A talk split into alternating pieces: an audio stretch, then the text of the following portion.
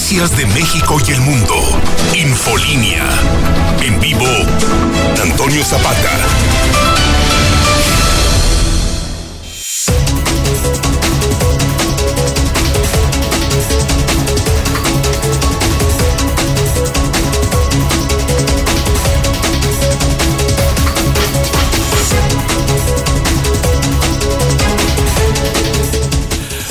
Noches, bienvenidos a Infolínea de la Noche. Mi nombre es Antonio Zapata, el reportero. Y a continuación le tengo a usted las noticias más importantes ocurridas en Aguascalientes, en México y el mundo en las últimas horas.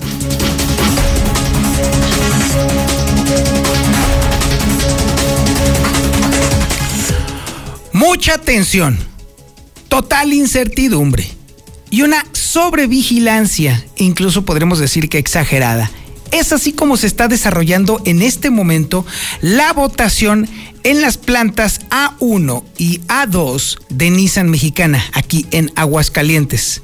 Está en juego el contrato colectivo. Bueno, de hecho son tres contratos colectivos los que están en juego allí en esa planta.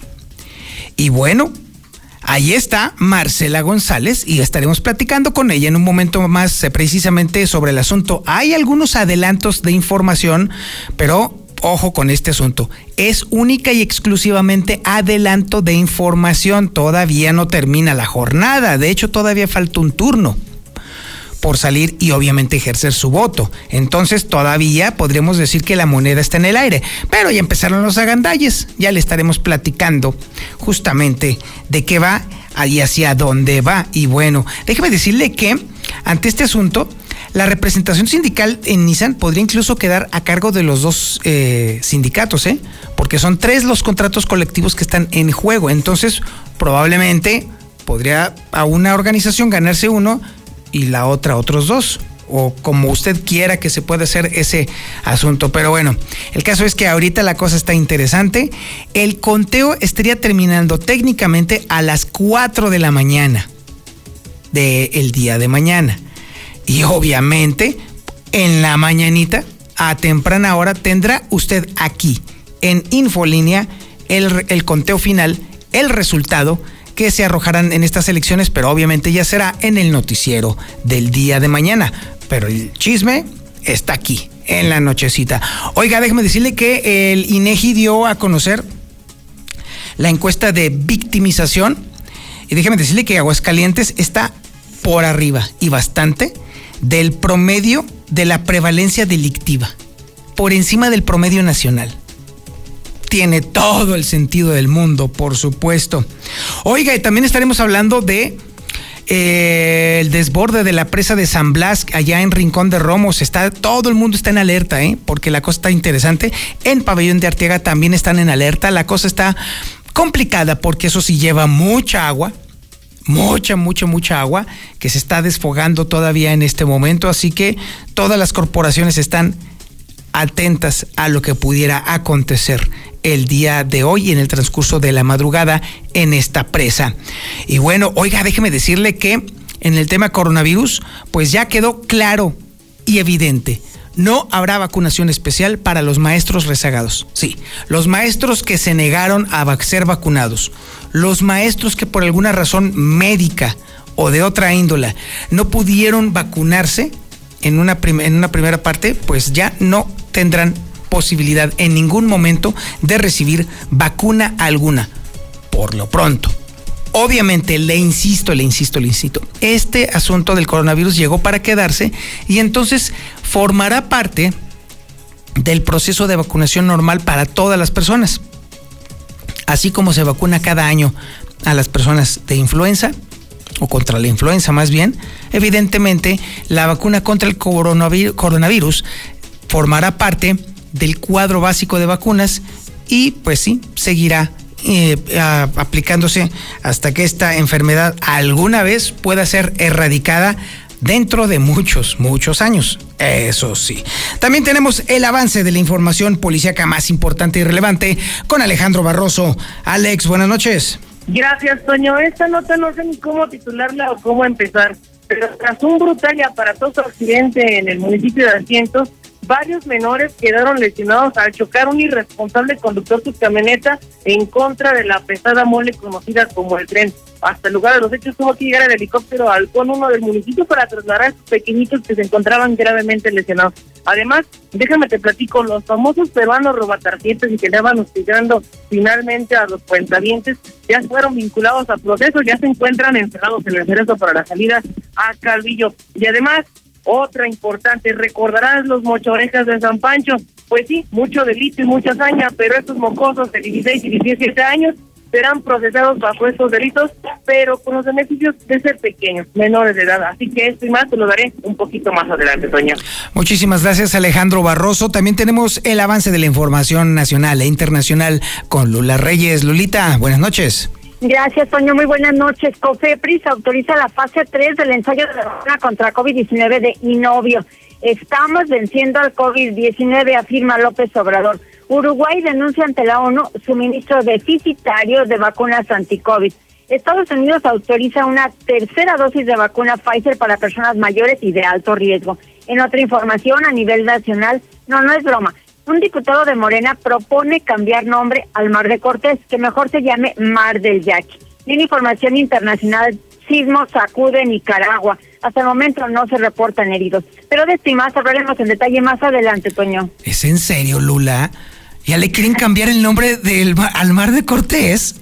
Sí, tienen cada ocurrencia el presidente y estos morenistas, caray. No, no, no, net, eso ya, neta, ya raya en la locura total, ¿eh? en serio, eso ya, ya raya en lo, no, ya va mucho más allá de lo ridículo, ya, ya llega a lo estúpido, definitivamente, ¿eh?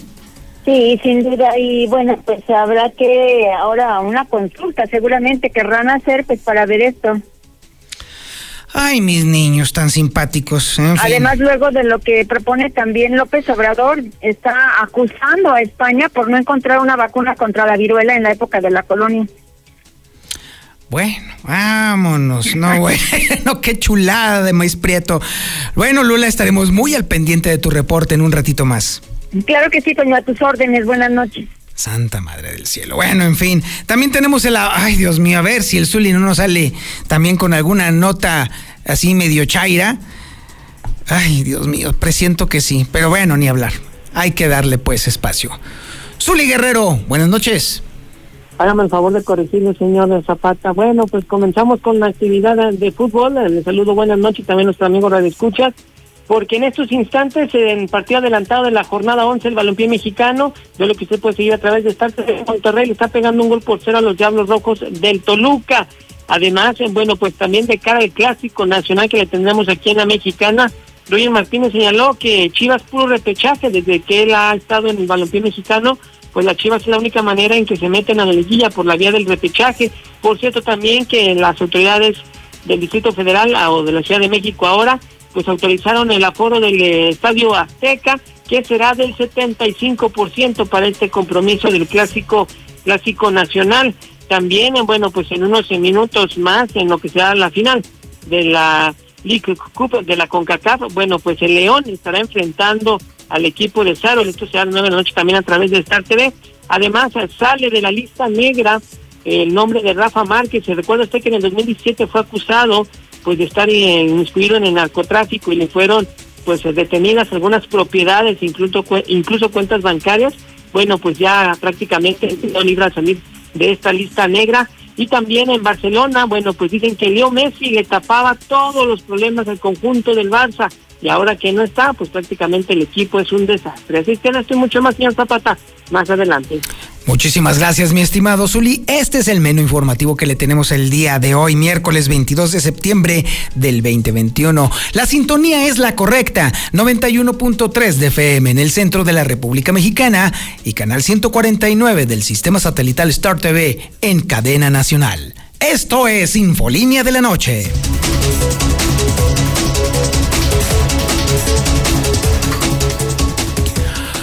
Bueno, está bueno el chisme, está muy bueno.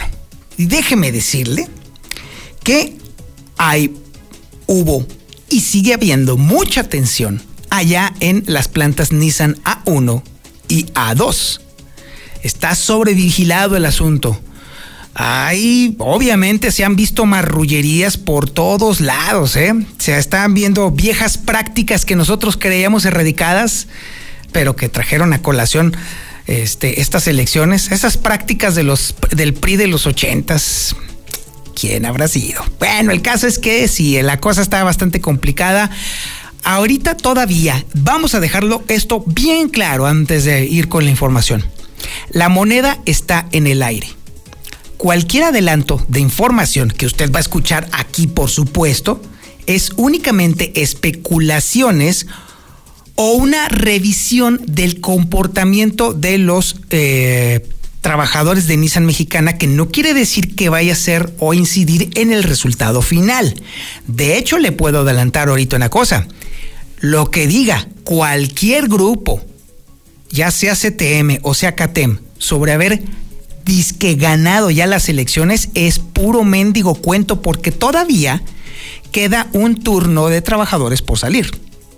Todavía queda un turno, así que todavía no hay nada para nadie. Esa es la realidad. Pero sí le podemos decir a usted justamente las marrullerías a las que están haciendo algunos grupos u otros también.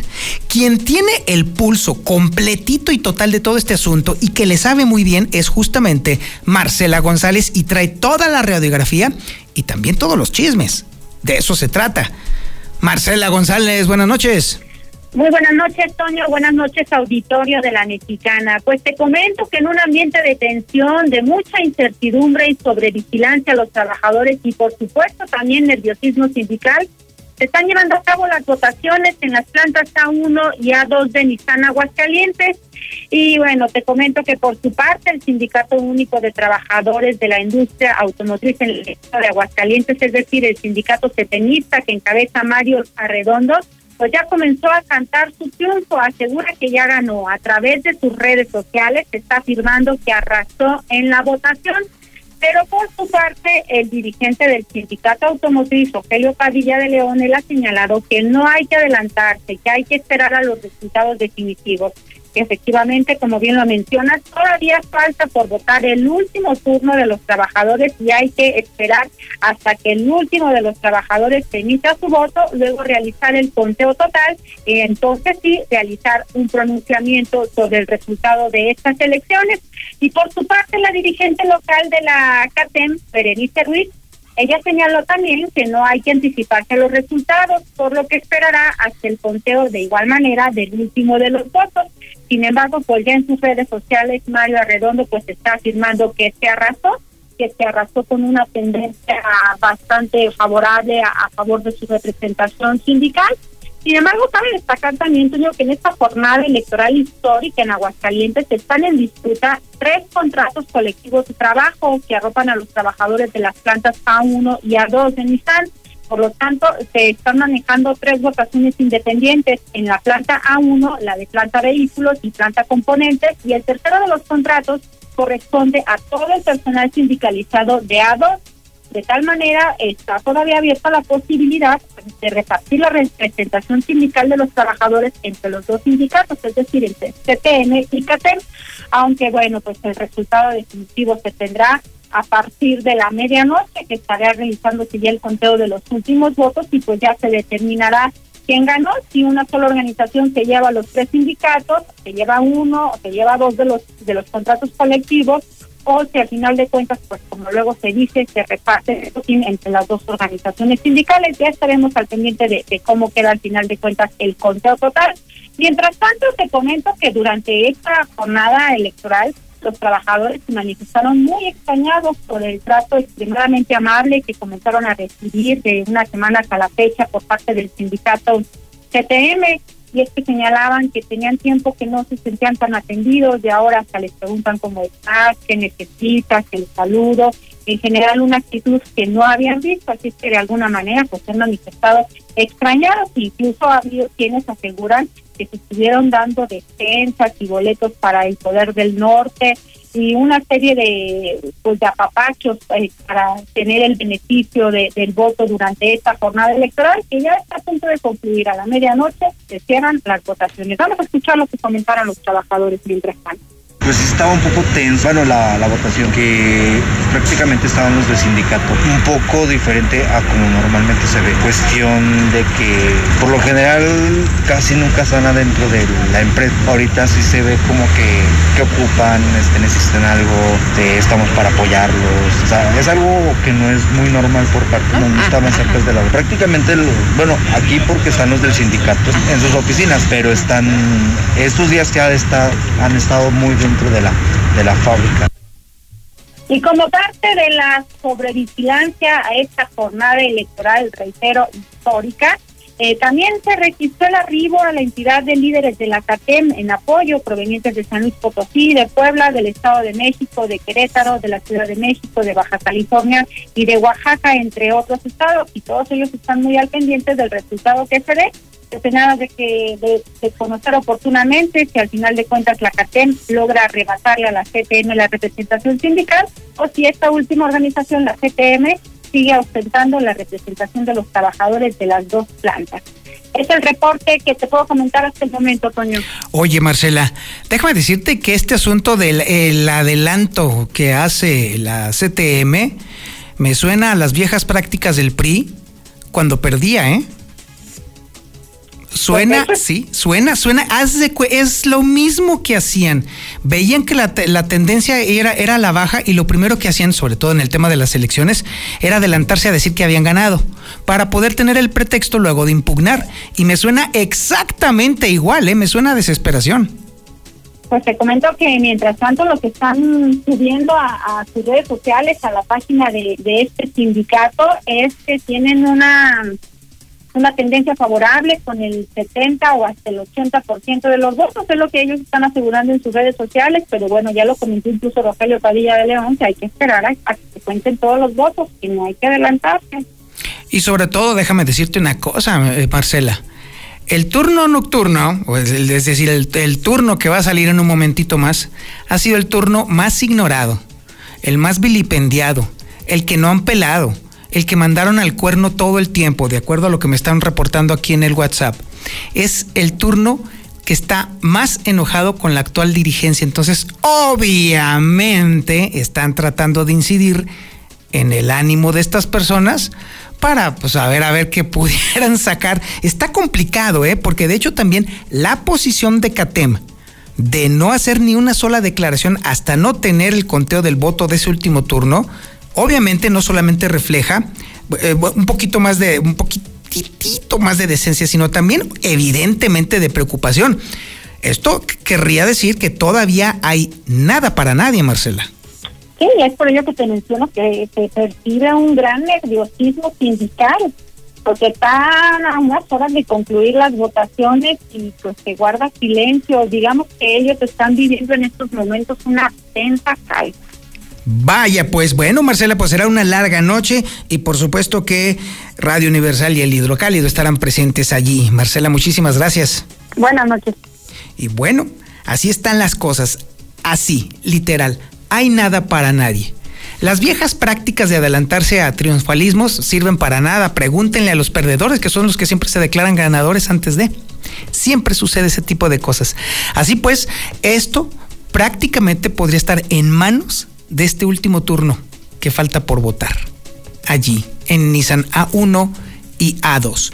Y bueno, pero por supuesto que se trata de que voten con toda libertad, que ah, ejerzan su derecho justamente como trabajadores que les asiste, por supuesto, y pues, evidentemente que, pues sí, hagan un voto inteligente. Y eso es algo que a lo que, que, se han caracterizado últimamente los trabajadores. Usted lo ha escuchado aquí en la mexicana, ni siquiera hace falta que le diga lo que han opinado muchos de los trabajadores de Nissan A1 y A2, porque aquí en el WhatsApp de la mexicana han hablado y muy fuerte, y muy contundente, y con toda claridad tienen una urgencia.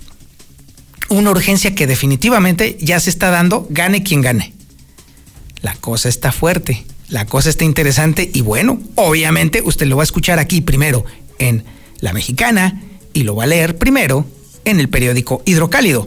Vamos a un corte publicitario y regresamos. Esto es Infolínea de la Noche. Infolínea. Infolínea.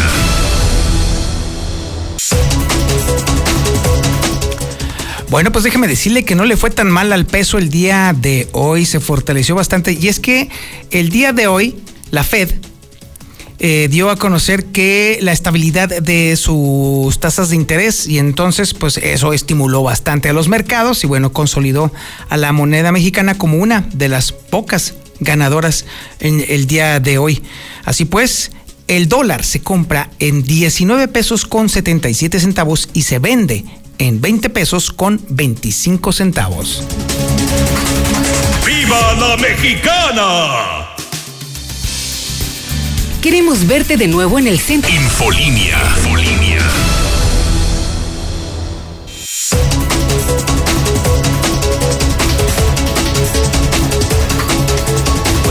Toñito Zapata. Toño, esos morenistas como caen gordos, al rato van a querer cambiar la Biblia. Si no es que van a, se van a quejar que por qué mataron a los dinosaurios en la época paleolítica. Buenas noches, Toño. Yo escucho la mexicana. En cuestión a la presa de San Blas, pues que la limpien, está muy asolvada, oye, pues con cualquier escupida se llena. Buenas noches, mi reportero. Nomás para informarte que acá en Nissan 1 todavía están las votaciones para la CATEM y la CTM. Todavía tienes al último minuto del día de hoy, miércoles. Buenas noches, reportero. Yo como ciudadano, lo único que puedo opinar es que sería muy triste, pero muy triste, que los trabajadores de la Nissan no, no aprovecharan esta oportunidad para cambiar de sindicato para tener la oportunidad de ver que hay una democracia para ustedes, esperando que el nuevo sindicato le mejore todos, todo, toda su vida.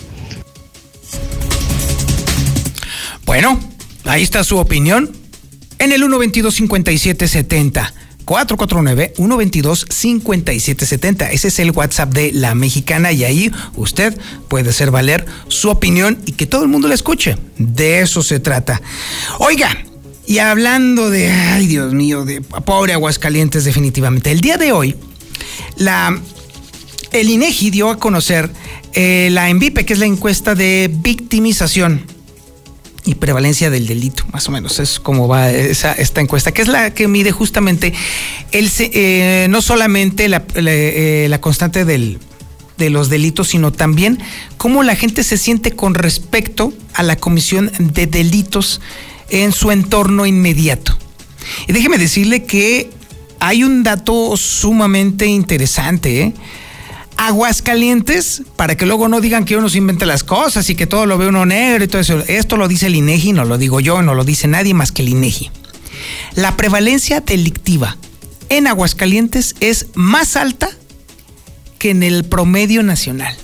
Así están las cosas. Marcela González, de nuevo cuenta te tenemos para este reporte. Buenas noches. Buenas noches, Toño. Buenas noches, auditorio de la Mexicana. Pues más de la mitad de los aguascalentenses, es decir, el 51.5%, considera que vivir en su estado es inseguro, por lo que han optado por modificar rutinas y hábitos y por lo tanto es la seguridad la principal problemática que más aqueja y preocupa a la población mayor de edad. Le sigue el desempleo y en tercera posición la salud. Y esta situación pues se debe a que desafortunadamente la tasa de prevalencia delictiva en Aguascalientes supera el promedio nacional con un total de 26.876 víctimas del delito por cada 100.000 habitantes. Y por su parte la tasa de incidencia delictiva durante el 2020 fue de 29.984 delitos por cada 100.000 habitantes. Los fotos que te señalé eran víctimas y estos son delitos, es una cifra bastante elevada y lo da a conocer la encuesta nacional de victimización y percepción sobre seguridad pública, la cual es aplicada por el INEGI periódicamente. Sin embargo, la mayoría de los delitos que ocurren en Aguascalientes desafortunadamente no son denunciados, lo que constituye una cifra negra de delitos del 93.3%.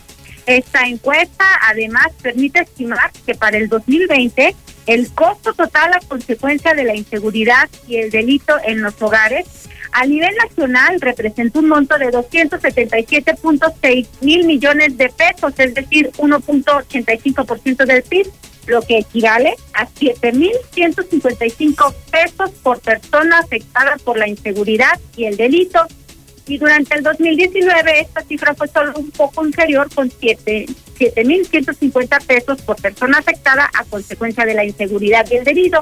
Pero además cabe destacar que debido a, la grave, a la grave percepción de inseguridad por parte de la población mayor de edad, la gente ha modificado una serie de rutinas, incluso evitan salir de noche o caminar por su calle o llevar dinero en efectivo e incluso la gente ya evita portar joyas para evitar ser víctima de la delincuencia y el principal lugar donde la gente se siente insegura siguen siendo los cajeros automáticos, están también las calles, el transporte público, las carreteras, el mercado, el parque, los centros comerciales, las escuelas, el automóvil e incluso hay infinidad de personas que no se sienten seguros ni siquiera estando en casa.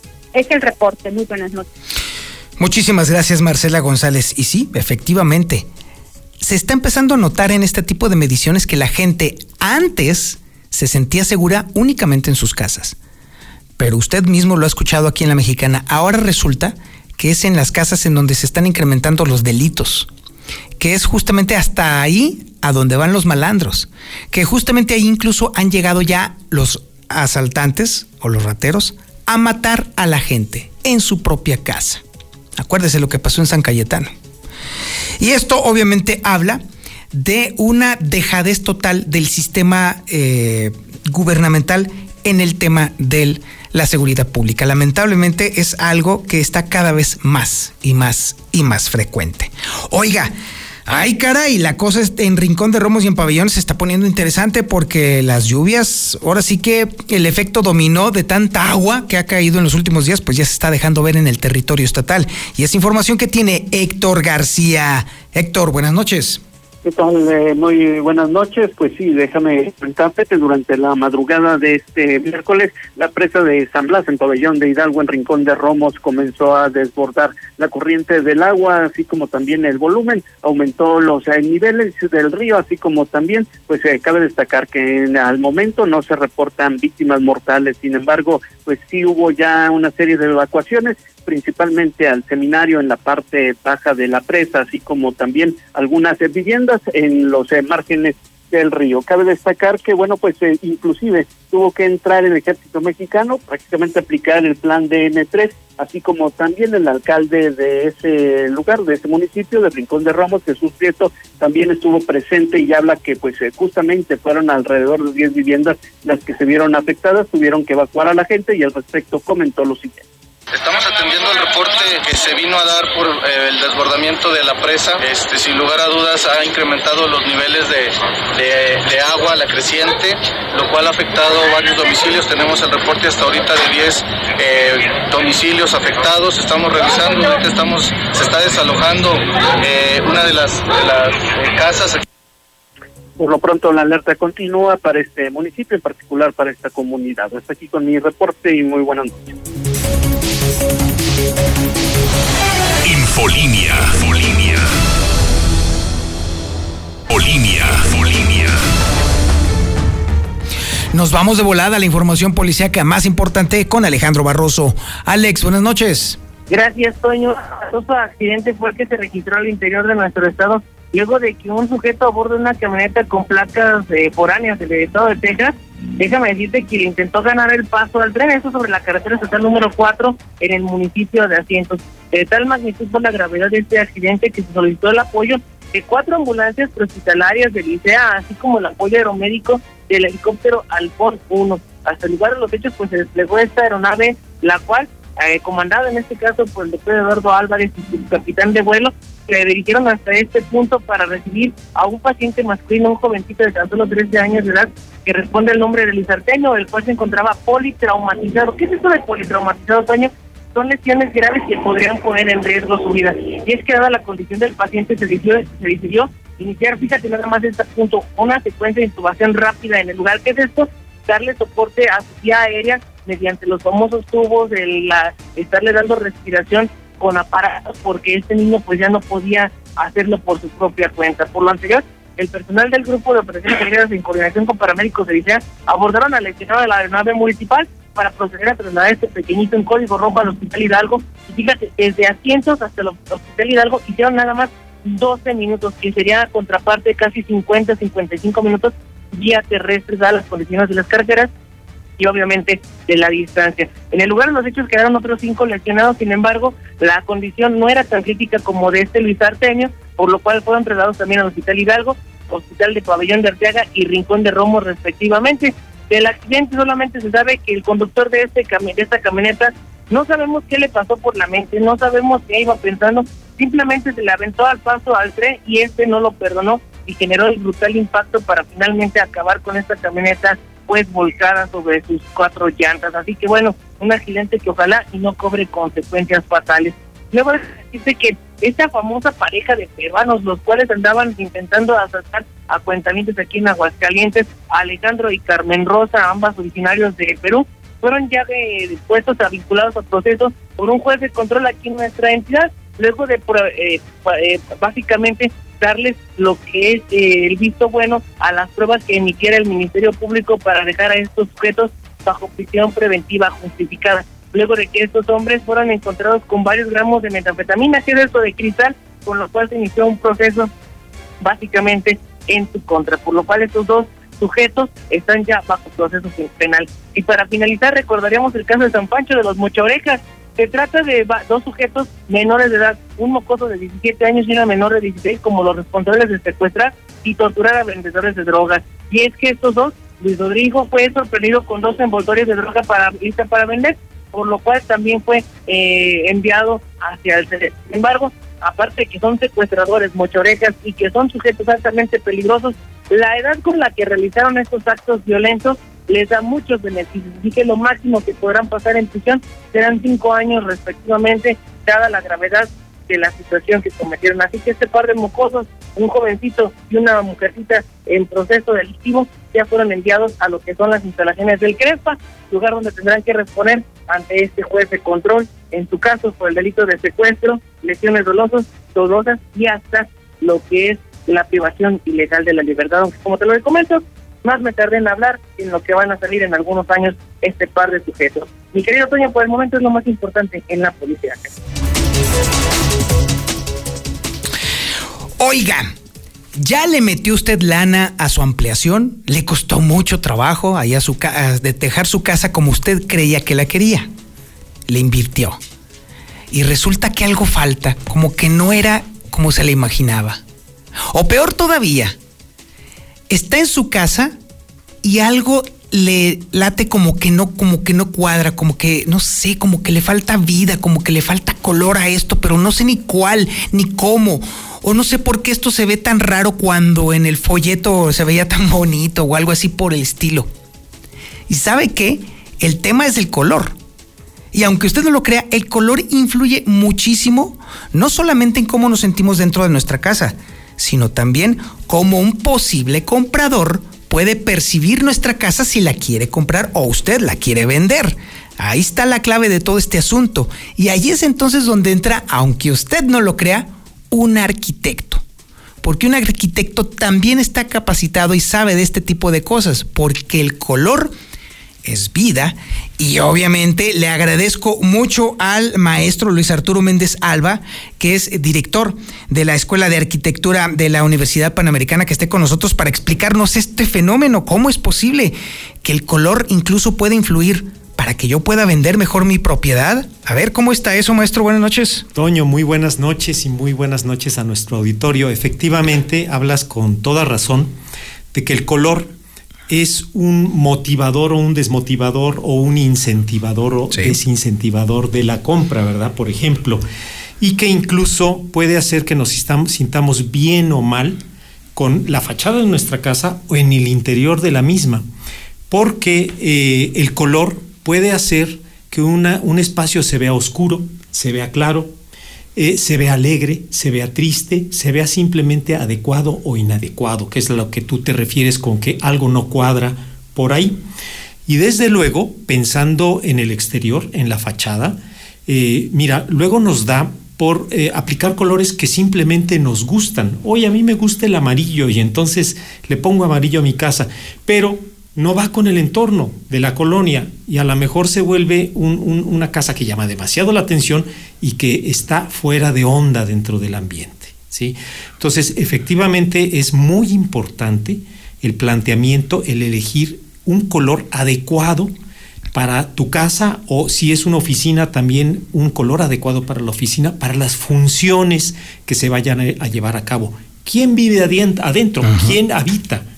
Y sobre todo, muy importante, es quiénes son las personas que más tiempo están allá adentro. Porque a lo mejor la decisión la toma alguien que no usa ese espacio y lo único que hace es que estén infelices los que lo van a usar.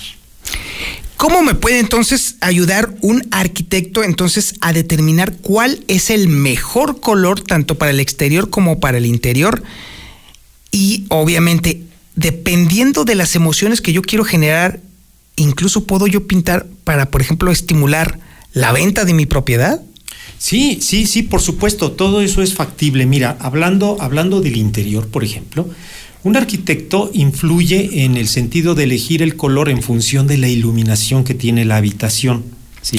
O sea, dependiendo de cómo le entra la luz del sol a lo largo del día y todo ese tipo de cosas. Totalmente, así es, porque mira, hay habitaciones que son más luminosas que otras y entonces si tú a esas habitaciones les pones un color que refleje mucho el color, te va a abrumar.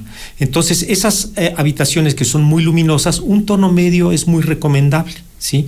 Eh, aquellas habitaciones que son oscuras, pues mejor ponerles tonos claros para que se aproveche mucho mejor la luz y la gente se sienta mejor. Ahora, hablando de, por ejemplo, imagínate un estudio, un lugar donde la gente estudia, bueno, depende de que estudie, ¿verdad? Si es una persona creativa, pues conviene ponerle algunos colores alegres. Si es una persona em, em, muy, muy pensante, muy razonal, eh, mejor colores neutros. En cuanto al exterior, es muy importante pensar en los colores que estén de moda en el momento. ¿Sí? Y nunca pensar en colores que van a pasar de moda muy fácil. Con eso nos podemos auxiliar con un arquitecto, pero también con los proveedores de pintura. Ellos eh, eh, te pueden, eh, le pueden a uno asesorar, ¿no? Fíjate que hay incluso mm, marcas de pintura que en su sitio web te plantean una app con la que tú metes la foto de tu, de tu lugar y ahí ya le puedes ir cambiando. como en realidad aumentada, por así decirlo. Haz de, cuenta, ¿no? Tú dices, a ver, quiero elegir tal color de, tal catálogo y, te lo aplica en el muro donde tú quieres y puedes ir apreciando, ¿no? Es súper interesante. Cosa que se puede hacer con un simple PowerPoint tú mismo, ¿eh? Le puedes subir una foto. Claro y le puedes poner cuadritos eh, medio eh, con cierta transparencia, le, aplicas el color o copias el color de un, de un, este, de un catálogo y ya te puedes ir dando una idea. Porque sí, es, es fundamental que tu casa, eh, si la piensas vender, le apliques un color de moda y un color que no se dispare del contexto en el que está. O sea, no cometer el error de pintar mi casa del color de la, América o de las chivas o de los tigres, que eso es, ay Dios mío. Y entonces, obviamente, para no provocar precisamente ese, ese rechazo natural que le tenemos a un color chillante o un color que no coincide con ese entorno. Es correcto. Y mira, también cometemos mucho el error de compra unas revistas de ah, decoración. grave error ah, me encanta este color, se ve muy bonito, lo aplicas a tu lugar y para nada. ¿Qué pasó? ¿Qué pasó, verdad? Que pues qué sucedió que la iluminación es muy diferente, el entorno es muy diferente y no era el color adecuado. Sí, es que las casas son también como uno mismo, o sea, uno puede comprar en catálogo, ay, mira qué bonito saco, lo voy a comprar y después uno parece ahí todo pandroso, ¿verdad? Es lo mismo con las casas. Ah, exactamente, exactamente. Hay que tener mucho cuidado porque no es lo mismo el color que a ti te gusta para otra, para tu coche que para tu casa. Indudablemente. Sí, o para tu ropa, para tu casa. Son cosas este, muy, muy diferentes que hay que tener mucho cuidado, ¿no? Y como te digo, no caer en el error de que, oye, eh, yo fui a una casa y me gustó un color y lo aplico. Y ya cuando lo aplicas a tu casa, no es lo mismo porque no es la misma habitación, no es la misma luz, no es la misma gente, ¿no? Simplemente. Maestro Luis Arturo Méndez Alba, director de la Escuela de Arquitectura de la Universidad Panamericana, muchísimas gracias por su asesoría. Con todo gusto, Toño. Aquí, aquí seguiremos cada 15 días platicando. Será un placer y un gusto. Y bueno, continuamos con la información. Déjeme decirle que los maestros que se quedaron detrás en el tema de la eh, vacunación se quedaron atrás, ya en definitiva. Es información que tiene Lucero Álvarez. Lucero, buenas noches. Gracias, Soño. Muy buenas noches. Sí, se estima que son alrededor de 200 los maestros y trabajadores administrativos que por diversos motivos no acudieron cuando se realizó esta jornada especial para vacunar a todos los maestros. Y bueno, todos ellos ya simplemente pues tendrán que esperar a una fecha de rezagados porque ya asegura el Instituto de Educación que no van a solicitar que se abra una fecha o una jornada especial para vacunar a todos ellos. Así lo explica Ulises Reyes Esparza, director del Instituto de Educación. Eran cerca de 200 profesores. Sí descartamos en este momento, y lo digo con toda claridad, ya una jornada especial exclusivamente para estos profesores. Ellos fueron invitados a vacunarse en los centros de vacunación, algunos lo hicieron, el propio ISTE, nos sentamos con el ISTE y, y vacunó a algunos de estos profesores, por ejemplo, en la Autónoma, donde era un centro de vacunación que coordinaba directamente el ISTE. Entonces, sí, ya prácticamente el que no quiso vacunarse, pues es por propia voluntad. De esa misma manera, el funcionario estatal aseguró que los maestros están enterados de la situación y que el hecho de que no estén vacunados no es una justificación para no presentarse a trabajar y cumplir con lo que se tiene establecido, las clases presenciales en este momento. Hasta aquí la información. La información nacional e internacional más importante con Lula Reyes. Lulita, buenas noches. Gracias, Toño. Buenas noches. COFEPRIS autoriza la fase 3 del ensayo de la vacuna contra COVID-19 y novio. El canciller Marcelo Ebrard manifestó que la candidata vacuna INO 4800 representa una nueva tecnología. Es otra opción para México. Estamos venciendo al COVID, afirma López Obrador. El presidente asegura que el regreso a la normalidad está por llegar y destaca avances incluso en lo que estamos ya venciendo al COVID. Uruguay denuncia ante la ONU suministro deficitario de vacunas anti-COVID. El presidente de Uruguay lo denunció ante la ONU. Bolsonaro se aísla ante riesgo COVID tras regresar de Naciones Unidas. El presidente brasileño permanecerá aislado luego de que su ministro de Salud diera positivo a una prueba COVID. En otra información, diputado de Morena propone cambiar nombre al Mar de Cortés, que sea el Mar del Yaqui. La idea se suma a la reivindicación de los 500 años de la resistencia indígena, lo que ha derivado en renombrar lugares o situaciones relacionadas con Hernán Cortés. Y es que el presidente López Obrador pues también está acusando a España por no encontrar una vacuna contra la viruela en la época de la colonia. El presidente López Obrador volvió a remeter contra España por no encontrar una vacuna contra la viruela en la época de la colonia, lo que según sus cifras ocasionó que se redujera a la población en México durante dicha etapa. En información internacional, sismo de magnitud 6.5 sacude Nicaragua. Este sismo pudo sentirse en varias localidades costeras del país. Hasta el momento no se reportan muertos ni heridos. Hasta aquí mi reporte. Buenas noches. No puede ser. Sea una vacuna en la época de la colonia. Híjole, Dios, Dios mío, Dios mío, Dios mío. Zuli, por favor, rescátame de esto y dame la información. Bueno, hasta del América te la acepto. Buenas noches, Zuli. Ah, bueno, muchísimas gracias, señor Zapata. Nada más era que usted me dijera, estaba con un pendiente. Dije, ay, me va a decir el señor Zapata información de la América o no. Pero bueno, amigos, escucha, buenas noches. Y sí, precisamente comenzamos con información del Real América. Y es que, ¿qué cree? De cada clásico nacional que le tendremos tanto aquí en la Mexicana como en Star TV, el maestro Cuauhtémoc Blanco señaló que le gustaría ver el festejo de las banderillas, así como lo, él lo hizo en alguna época cuando era futbolista, al anotarle gol a Chivas, ¿por qué no? Ya sea Henry Martino, el hidrocálido Sebastián Córdoba, tiene una oportunidad de anotar, o cualquier otro, porque se festeje con las banderillas. Además, eh, también, eh, bueno, pues Roger Martínez señaló que solamente ha visto a Chivas calificar por la vía del repechaje, nunca como un equipo pues importante o que logre trascender en la fiesta grande del balompié mexicano.